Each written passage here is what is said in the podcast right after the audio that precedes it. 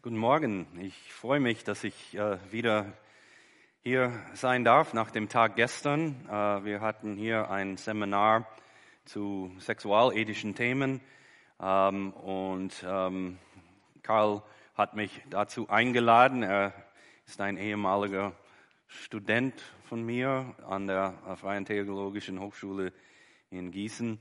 Und irgendwann mal kamen wir im Gespräch wieder bei einer, einer Tagung und ich erwähnte, dass ich solche Seminare halte. Inzwischen habe ich auch ein Buch zu, das, äh, zu dem Thema äh, geschrieben. Das war sozusagen die Basis für ähm, das gestrige, äh, die gestrige äh, Veranstaltung.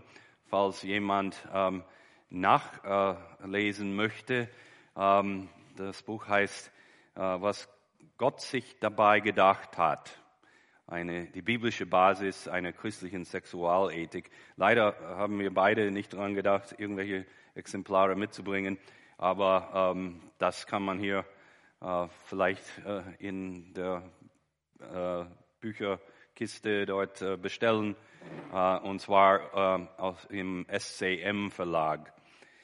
Ähm, zu meiner Person, für diejenigen, die gestern nicht dabei waren, ähm, wie man hört, bin ich kein gebürtiger Deutscher, sondern äh, Amerikaner. Ich bin im Mittelwesten ähm, aufgewachsen, ganz im Norden an den, am oberen See. Ähm, bin äh, jetzt seit mehr als 35 Jahren nach, äh, zuerst nach Österreich gegangen, um dort, ich meinte, es würde zwei Jahre sein, Deutsch zu lernen, auch in einer Gemeindeaufbauprojekt mitzuarbeiten und äh, äh, bin irgendwie immer noch da nach 35 Jahren. Äh, habe meine Frau dort kennengelernt, sie ist auch daran schuld. Äh, sie ist Österreicherin. Und äh, so haben wir unser Leben zuerst in Österreich und jetzt die letzten 20 Jahre hier in Deutschland verbracht. Wir haben drei erwachsene Kinder, einen Schwiegersohn und einen Enkelsohn. Also ähm, da äh, sind wir sehr dankbar für Gottes äh, wirken in unserer äh, Familie. Ähm, wir haben gedacht, äh, Karl und ich, dass es vielleicht gut ist, ähm, jetzt nach dem Tag gestern ähm, irgendwie den Sack zuzubinden, beziehungsweise denjenigen äh, es, einen Einblick zu gewähren in dem, was wir gehört haben, so überblicksmäßig. und so heißt das Thema für die Predigt sexuelle Revolution oder sexuelle Reinheit. Die Bibel macht klar, dass die Menschen, dass sich die Menschen zu allen Zeiten gegen Gott aufgelehnt haben. Ähm, es liegt irgendwie an unserer sündhaften und gefallenen Natur, dass wir uns dagegen äh, äh, sträuben, dass Gott ähm, äh, eine Idee für unser Leben hat ähm, und äh, irgendwie äh, wollen wir uns das nicht gefallen lassen. Und ähm, so war das immer so, dass Menschen ähm, eben dagegen sträuben, nach Gottes Maßstäben zu leben. Wie das aber im genaueren aussieht, ist äh, je nach Zeitepoche verschieden. Menschen sind zwar zu allen Zeiten in vielerlei Hinsicht gleich. Sie haben die gleichen Bedürfnisse und Sehnsüchte und auch Ziele, aber sie ticken zu unterschiedlichen Zeiten in manchen Belangen auch unterschiedlich. Das hat mit dem Zeitgeist zu tun. Das heißt, mit der besonderen Art und Weise, wie Menschen zu einer bestimmten Zeit und in einer bestimmten Kultur denken. Zum Beispiel hätte sich keiner vor, von uns vor 100 Jahren viele Gedanken darüber gemacht, ob er oder sie äh, entsprechend seinen Gaben und Fähigkeiten entfalten kann. Man hat einen Beruf vom Vater übernommen. Äh, das Leben war irgendwie ein bisschen vorprogrammiert und ob es einem passt hat oder nicht, da hat man nicht, nicht viel Zeit daran ähm, äh, äh, verschwunden, solche Gedanken zu treiben. Oder das, äh, was in unserer Zeit äh, jetzt ähm, sehr oft und sehr häufig vorkommt in den Medien. Irgendwer fühlt sich fremd in seinem eigenen Körper, dass ähm, er in dem falschen Körper ist. Er ist eigentlich eine Frau im äh, Männerkörper. Sowas gab es vor 100 Jahren und davor so gut wie nie. Also diese Dinge prägen uns immer. Sie sind von Zeit zu Zeit ähm, sehr unterschiedlich, die Herausforderungen unserer Zeit. Und in unserer Zeit, in der Moderne, in der wir leben, ähm, ist das große Streben der Menschheit nach Autonomie, Freiheit. Freiheit, das eigene Leben selbst zu bestimmen. Und in der Postmoderne, man spricht jetzt davon, dass wir in der Spätmoderne oder in der Postmoderne sind, da gehen die äh, Begriffe auseinander, da merken wir, dass äh, der Mensch sehr bemüht ist um Selbstbestimmung und dass sich das auf zum ersten Mal in der menschlichen Geschichte auf die Sexualität sehr stark äh, ausgerichtet ist. Also ich will äh, bestimmen, äh, auch meine sexual, sexuelle Identität. Wiederum, äh, auch wenn mein Körper etwas mir anders sagt, dann habe ich trotzdem Hoheitsrecht darüber. Ähm, und die Krönung dieses Anspruchs äh, auf Freiheit ist keine Anerkennung von irgendwelchen Grenzen. Ja? Also das darf nicht sein. Niemand von außen soll mir sagen, wie ich mein sexuelles Leben führe. Was ich mit meinem Körper tue, und mit wem und unter welchen Bedingungen, das bestimme ich alleine. Das ist der Zeitgeist bezüglich Sexualität ähm, bei uns, denke ich, im, in den westlichen Gesellschaften. Und der gesellschaftliche Ausdruck dieser Bemühungen äh, hat ähm, sich zugespitzt oder auch begonnen in der sogenannten sexuellen Revolution.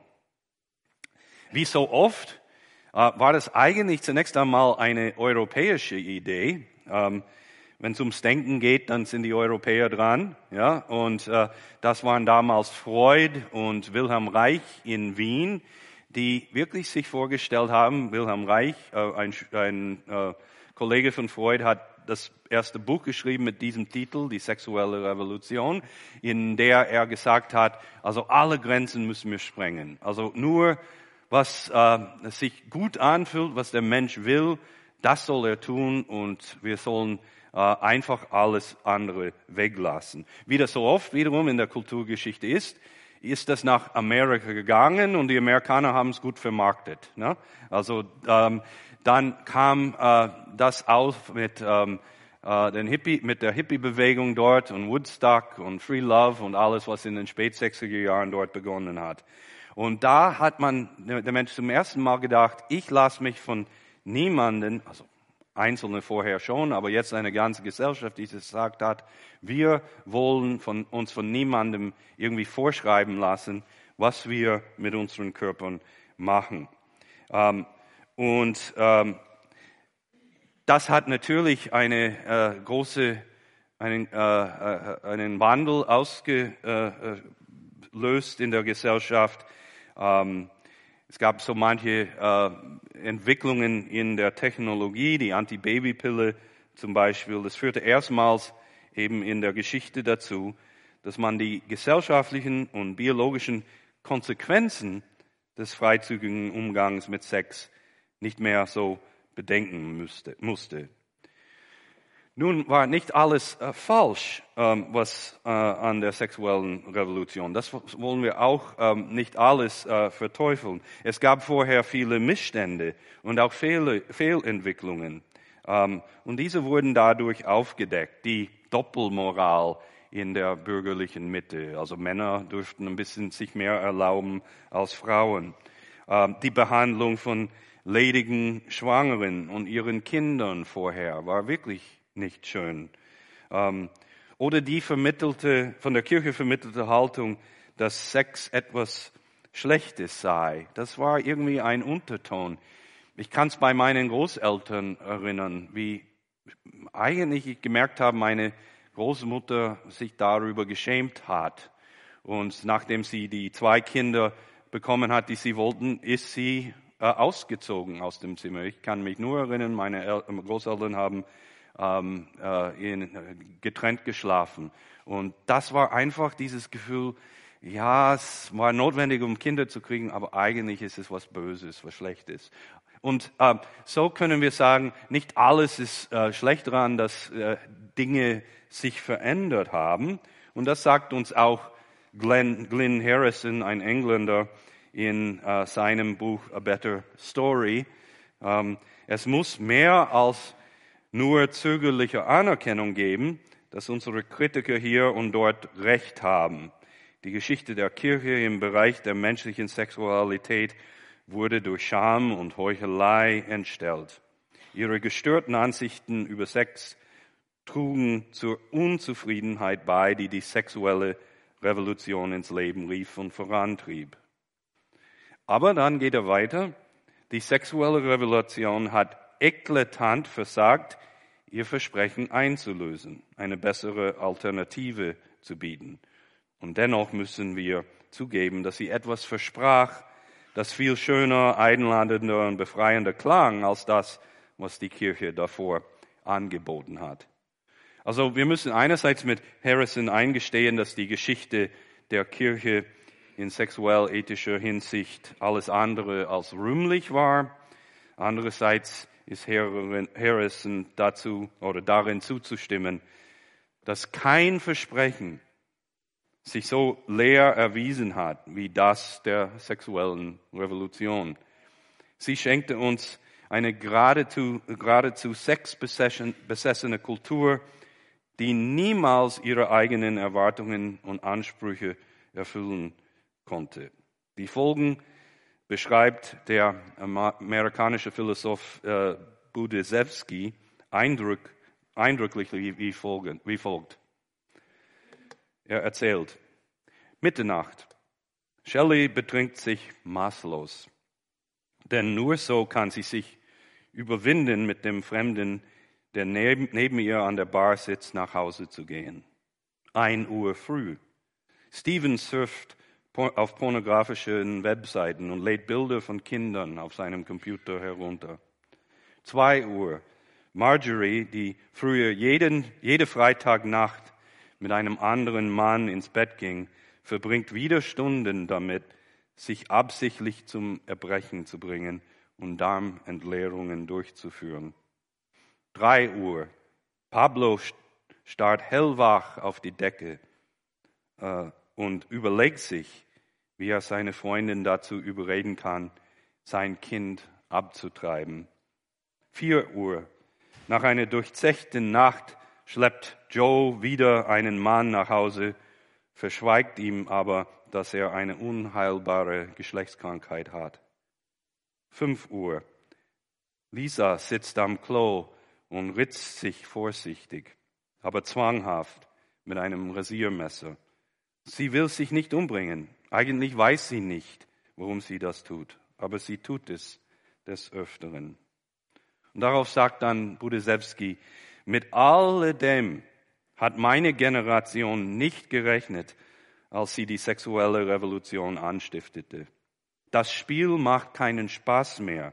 Selbst manche der damals überzeugten, zeugendsten oder überzeugtesten Befürworter dieser in eine neue Sklaverei führenden Befreiungsbewegung verleihen zunehmend ihre Ermüdung und Verwirrung Ausdruck. Die sexuelle Revolution hatte, und das ähm, äh, sagen nicht nur Christen, Budejewski ist es auch nicht, äh, soweit ich weiß, ähm, äh, hat, das sehen viele ein, dass diese Revolution verheerende Folgen hatte für die Menschen und nüchtern betrachtet sehr wenige Vorteile.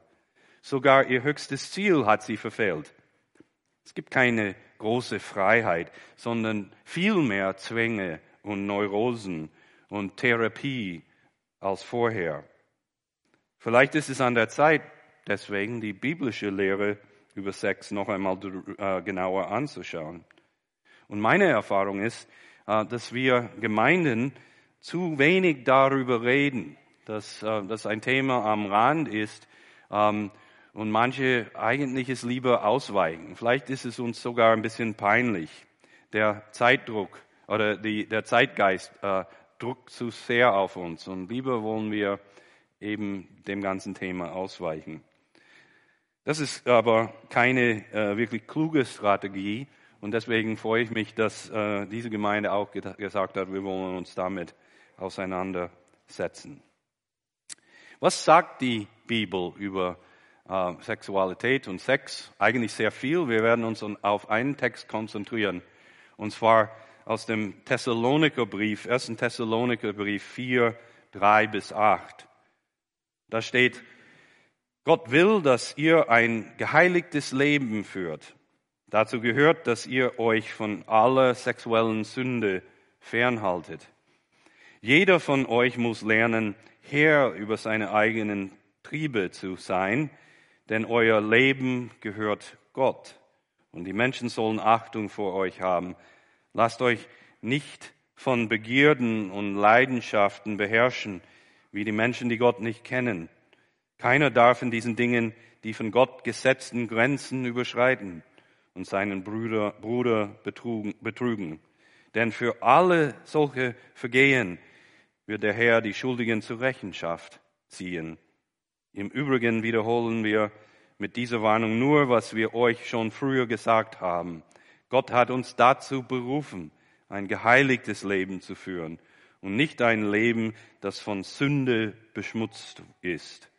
Wer diese Anweisungen missachtet, missachtet daher nicht einen Menschen, sondern den, der euch seinen Heiligen Geist schenkt, Gott selbst.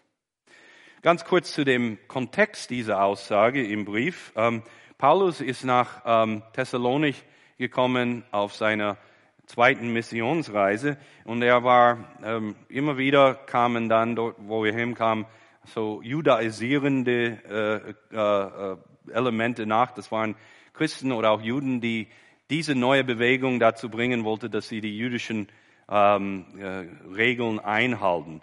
Und die waren wirklich Paulus ein Dorn im Fleisch. Und manchmal wurde es ganz brenzlig, auch in Thessalonik, wie wir hören, so dass Paulus nur nach äh, einigen Wochen schon wieder abreisen musste. Ähm, viel früher, als es einem, äh, ihm eigentlich lieber war. Und im Brief erklärt Paulus ähm, eben, warum das notwendig war am Anfang. Und dann geht er auf Themen ein, wo man merkt, er hätte gerne mehr dazu gesagt, als er damals bei ihnen war. Aber das ging nicht und jetzt will er das in diesem Brief ähm, jetzt äh, weiter erläutern. Ähm, und so kommt er auf dieses Thema zu sprechen, beginnt damit, ähm, Gott will, dass ihr ein geheiligtes äh, Leben führen, äh, führt, in Vers 1. Wörtlich steht hier, das ist der Wille Gottes, nämlich eure Heiligung. Und ich finde, für moderne Ohren sind beide Teile dieses einfachen Satzes ähm, stören, stören, die gefallen uns nicht, dem modernen Menschen. Zunächst einmal, dass Gott überhaupt etwas will von uns. Das stört uns. Das moderne Bild von Gott ist viel mehr, wenn wir es überhaupt zulassen, von Kinofilmen als von der Bibel geprägt. Und wenn Gott vorkommt, dann ist er ein regungsloses, altruistisches Wesen, ein leicht dementer alter Mann, mit schlechtem Kurzzeitgedächtnis, der einfach in der Ecke sitzt und alle freundlich anlächelt. Und absolut nichts und von niemandem fordert. Ähm, interessant war, ich habe neulich ein Buch gelesen, gerade zu diesem Thema von einem christlichen Autor, der immer wieder betont hat, Gott findet dich, findet dich toll, genauso wie du bist. Nun klingt das vielleicht im ersten Moment super an, äh, aber denken wir ein bisschen nach. Was ist, wenn ich mich verändere? Wenn ich morgen nicht so bin, wie ich äh, heute war? Wenn ich schlechter bin? Findet mich Gott genauso toll? Dieser Autor würde vermeintlich, vermeintlich sagen, ja, er findet dich immer nur toll. Aber das finde ich eigentlich sehr wie soll ich sagen, also äh, das, äh, wenn Gott so ist, dann ist er für mich wirklich eine völlig uninteressante Person, ohne irgendwelche Überzeugungen. Äh, einfach ein Cheerleader, der für uns da ist und sagt, ra, ra, ra, ihr seid super. Eigentlich ohne Rückgrat und ein Waschlappen. Ja? Wenn er alles äh, äh, sich gefallen lässt und nie, niemals sagt, hey, ich habe mir das anders vorgestellt. Eigentlich ist die biblische Botschaft eine andere, nämlich Gott liebt dich unendlich und er hat eine Vorstellung von dem, was du sein kannst. Und äh, die Sünde ist dazwischen gekommen und jetzt setzt er alles dran, dass du wirklich dorthin kommst und dann wirklich echt toll bist. Ja? Aber einfach zu sagen, hey, egal was du machst und wie du das machst und wofür und wozu, ist mir eigentlich egal.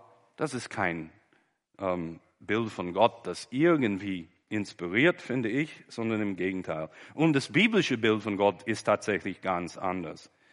Hier leben wir oder erfahren wir in der Bibel, dass Gott einen ganz starken Willen hat und ist voller leidenschaftlich, für, voller Leidenschaft für seine Sache. Jeremia beschreibt ihm, ihn als ein Löwe, der auf seine Beute absieht. Und er fragt, wer kann ihm widerstehen? Habt ihr diese Naturfilme gesehen mit den Löwen, die einfach nicht aufgeben, bis sie das erreicht haben, was sie wollen? Und Jeremia sagt, das ist Gott. Also ich rate ähm, davon abzulassen, ähm, mit allen Versuchen, Gott irgendwie ähm, auf meine Vorstellungen umzustimmen, dass er einfach mein Cheerleader ist. Darauf lässt er sich sicherlich nicht ein. Das stört uns, dass Gott überhaupt etwas, was, ähm, äh, etwas von uns will. Und es stört uns auch, denke ich, dass genau das, was er will, ist, dass wir heilig werden. Wie schrecklich klingt auch das, wenn sein höchstes Ziel für uns unser Glück wäre. Wenn er das unabänderlich verfolgen würde, dann wäre das natürlich in Ordnung. Aber Heiligung, das klingt irgendwie altmodisch prüde und definitiv nicht lustig. Aber wir müssen dem ein bisschen näher auf den Grund gehen, was Paulus damit meint. Heiligung ist im Neuen Testament eine moralische Kategorie, aber man, man spürt bei Paulus, wenn er darauf zu sprechen kommt, dass äh, sie sich bei ihm nie von ihrem alttestamentlichen Kontext gelöst hat. Und Heiligung im Alten Testament ähm, ganz besonders in den ersten, in den fünf Bücher, Büchern Mose, hatte damit zu tun, dass gewisse Dinge Gott geweiht waren. Also Opfer und die ganzen Utensilien im Tempel. Ähm, Heiligung bedeutete, ähm, ich nehme etwas und ich äh, weihe es Gott, so dass es absolut für seine Zwecke jetzt zur Verfügung steht. Ja? Das ist eigentlich der Grundgedanke dahinter. Das heißt also, ähm, Heiligung heißt nicht einfach eine fromme Miene anziehen oder die Welt mit strengem Blick betrachten oder sowas. Was. Es heißt, sich dessen bewusst zu sein, dass ich jetzt Gott gewidmet bin und dass er über mich verfügt. Er ist mein Schöpfer, er ist mein Retter und er verfügt über mich. Und Paulus führt das jetzt aus, auch über unser sexuelles Leben.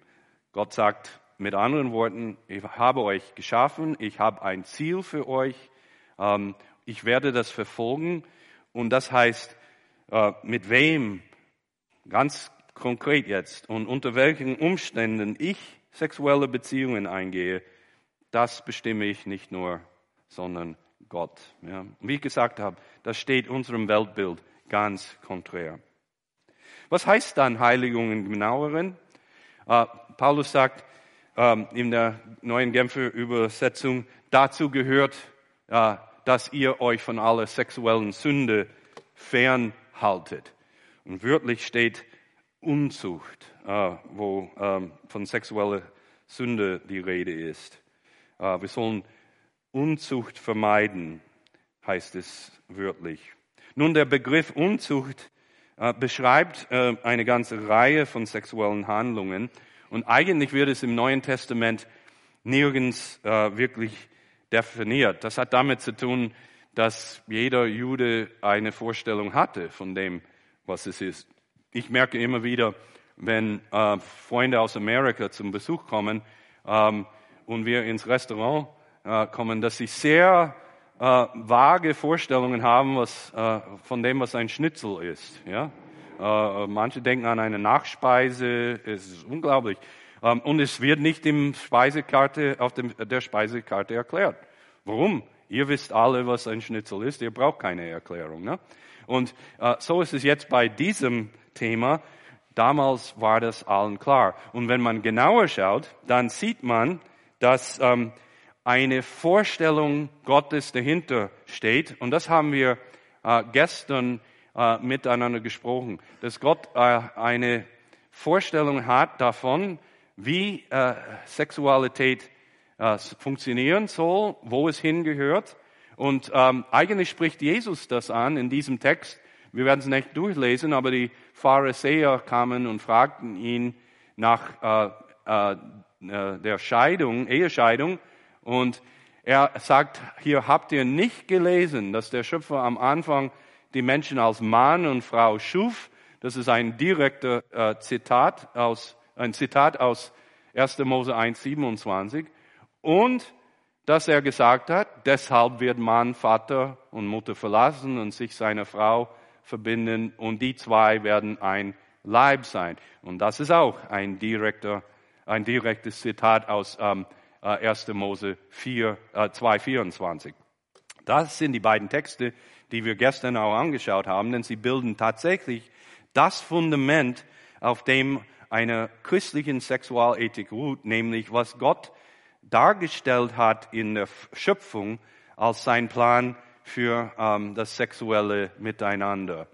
Ähm, nämlich hier ähm, in 1. Mose 27, er äh, schafft die Menschen und dann sagt er, so äh, heißt es dann Vers 27, Gott schuf den Menschen in seinem Ebenbild, im Ebenbild Gottes schuf er ihn, männlich und weiblich schuf er sie. Ja? Also der Text sagt ganz klar, diese Dualität, dass es Mann und Frau gibt, Männchen und Weibchen ähm, gibt, das ist von Gott gewollt.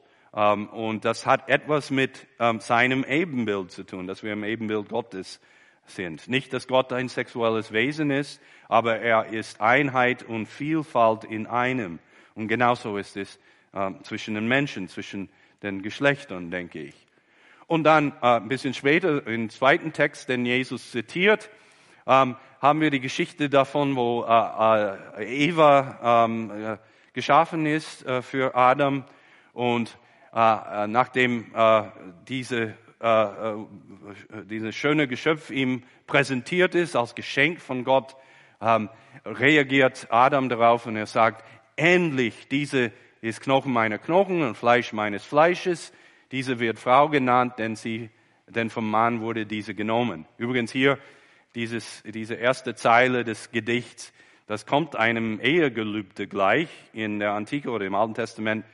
Äh, diese Formulierung einer ist Knochen meiner Knochen oder Fleisch meines Fleisches, äh, bedeutet, ich erkenne dich als nächsten Verwandten an. Ja, also hier besteht eine lebenslange Verbindung.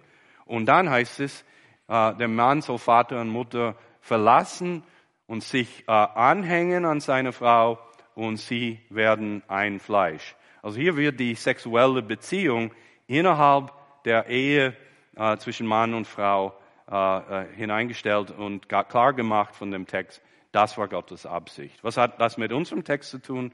Unzucht ähm, ist eigentlich alle sexuellen Handlungen, die außerhalb dieses Rahmens geschehen. Das kommt unter dem biblischen Begriff Unzucht.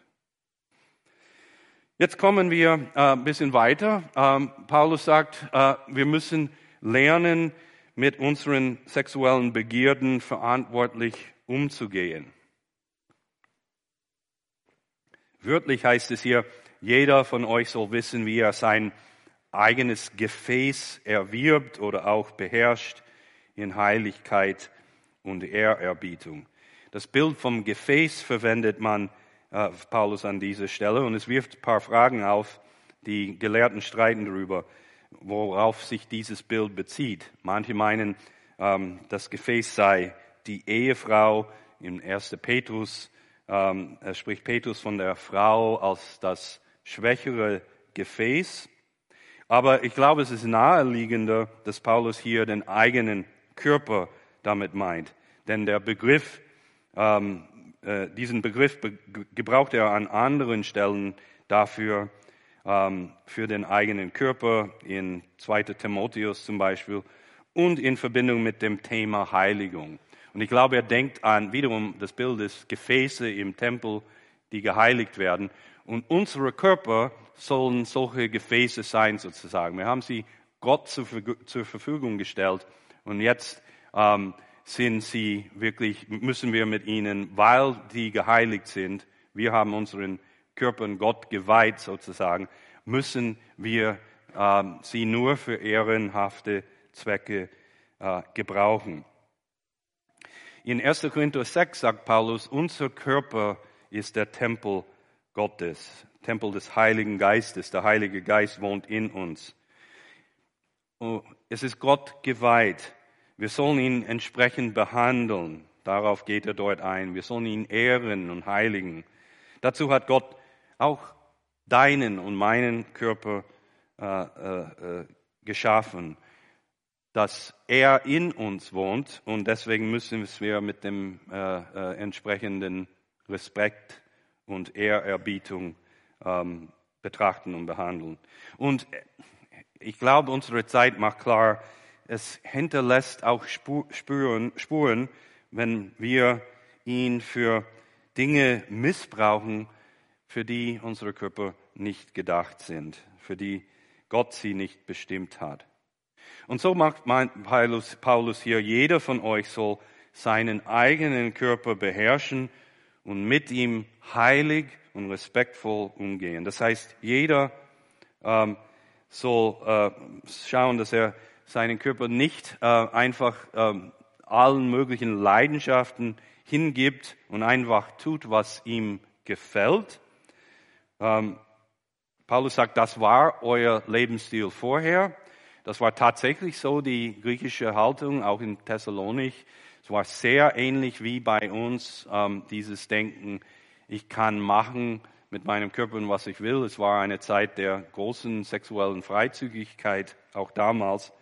Ähm, und Paulus erklärt, erklärt dieser, äh, oder erteilt diesem Lebensstil eine klare Absage. Absage. Wer Gott nicht kennt, dem scheint das völlig normal, aber wer Gott kennt, weiß, dass er von Gott geschaffen ist und Gott bei ihm anderen, äh, einen anderen Maßstab anlegt als nur das Vergnügen und was einem gefällt. Warum sollen wir Gottes Wille in Bezug auf Sexualität folgen? Weil wir dadurch unseren Körper sachgemäß in Bezug auf den Plan des Schöpfers ähm, behandeln und auch zweckdienlich behandeln. Wir haben gesehen ähm, gestern, das können wir hier nicht ausführen, das heißt keine prüde Einstellung. Eigentlich macht die Geschichte in Genesis klar, die Sexualität ist eine Gabe Gottes, es ist gut. Ähm, er will, dass wir es auch genießen, aber in dem entsprechenden Rahmen. Viertens, und damit komme ich zum Schluss, Paulus lädt uns dazu ein, wieder rein äh, zu werden. Er sagt ähm, in äh, dem Text am Ende, ähm, dass er schon einmal oder vorher gesagt hat, wir sind berufen, ein geheiliges Leben zu führen und nicht ein Leben, das von Sünde beschmutzt ist. Eigentlich steht dort ein Leben der Reinheit. Ähm, und äh, Paulus sagt, das dürfen wir ähm, wieder werden. Wie ich schon gesagt habe, Paulus ist nach Thessalonik gekommen und dort hat er äh, Gemeinde aufgebaut und gepredigt. Ähm, und er hätte äh, gerne die Thessaloniker mehr über eine christliche Sexualethik unterrichtet. Das ging aber nicht. und jetzt muss er das ganz knapp und bündig in einem Brief sagen. Aber er weiß, wenige Wochen davor, er war nur vielleicht ein, zwei Monate in Thessalonik, bevor er weggehen musste. Wenige Wochen davor, und er, er schrieb diesen Brief dann kurz darauf, waren diese Thessaloniker keine Nachfolger Jesu. Die haben in der Welt gelebt wie alle anderen ganz normal und sie waren ganz ähm, sicher zu einem großen Teil solche Menschen mit sehr vielen verschiedenen sexuellen Erfahrungen, wie auch in unserer Zeit. Die hatten nie was von Jesus gehört und sie haben sicherlich nicht vorher nach biblischen Maßstaben gelebt. Das waren also mit anderen Worten keine Jungfrauen, ähm, keine schüchternen Puritaner, mit denen ja Paulus dort in Berührung kommt. Diese Menschen hatten vorher sexuell freizügig gelebt. Und jetzt kommt Paulus und er, und er sagt ihnen, ah Leute, ich finde das so schade, ihr habt den Zug verpasst. Es wäre so schön, wenn ihr nach diesen Maßstaben gelebt hätten, aber vielleicht gab es mit der nächsten Generation, das ist bei euch schon hinüber ähm, einfach schade. Das wäre keine inspirierende Botschaft und es ist auch nicht die Botschaft des Paulus an dieser Stelle. Nicht, dass er sagt, schade, dass ihr keine Jungfrauen mehr seid, sondern ihr dürft wieder rein werden. Ja? Jungfräulichkeit kann man nicht zurückhaben, ja? aber rein kann jeder werden. Und ich merke auch in unserer Gesellschaft, in dem, was ich lese und auch manchmal in Filmen sehe und ab und zu auch im Gespräch, dass diese Sehnsucht da ist in unserer orientierungslosen Zeit äh, nach einer Reinheit, ähm, dass man wieder innerlich sich rein fühlt. Und die Botschaft der Bibel und besonders von Paulus ist, das dürft ihr auch haben. Das bietet euch Gott auch an. Das ist eine wunderbare Botschaft. Die sexuelle oder sexuell-ethische Botschaft oder Lehre des Neuen Testaments ist für mich eine hoffnungsspendende Botschaft in unserer Zeit. Ja?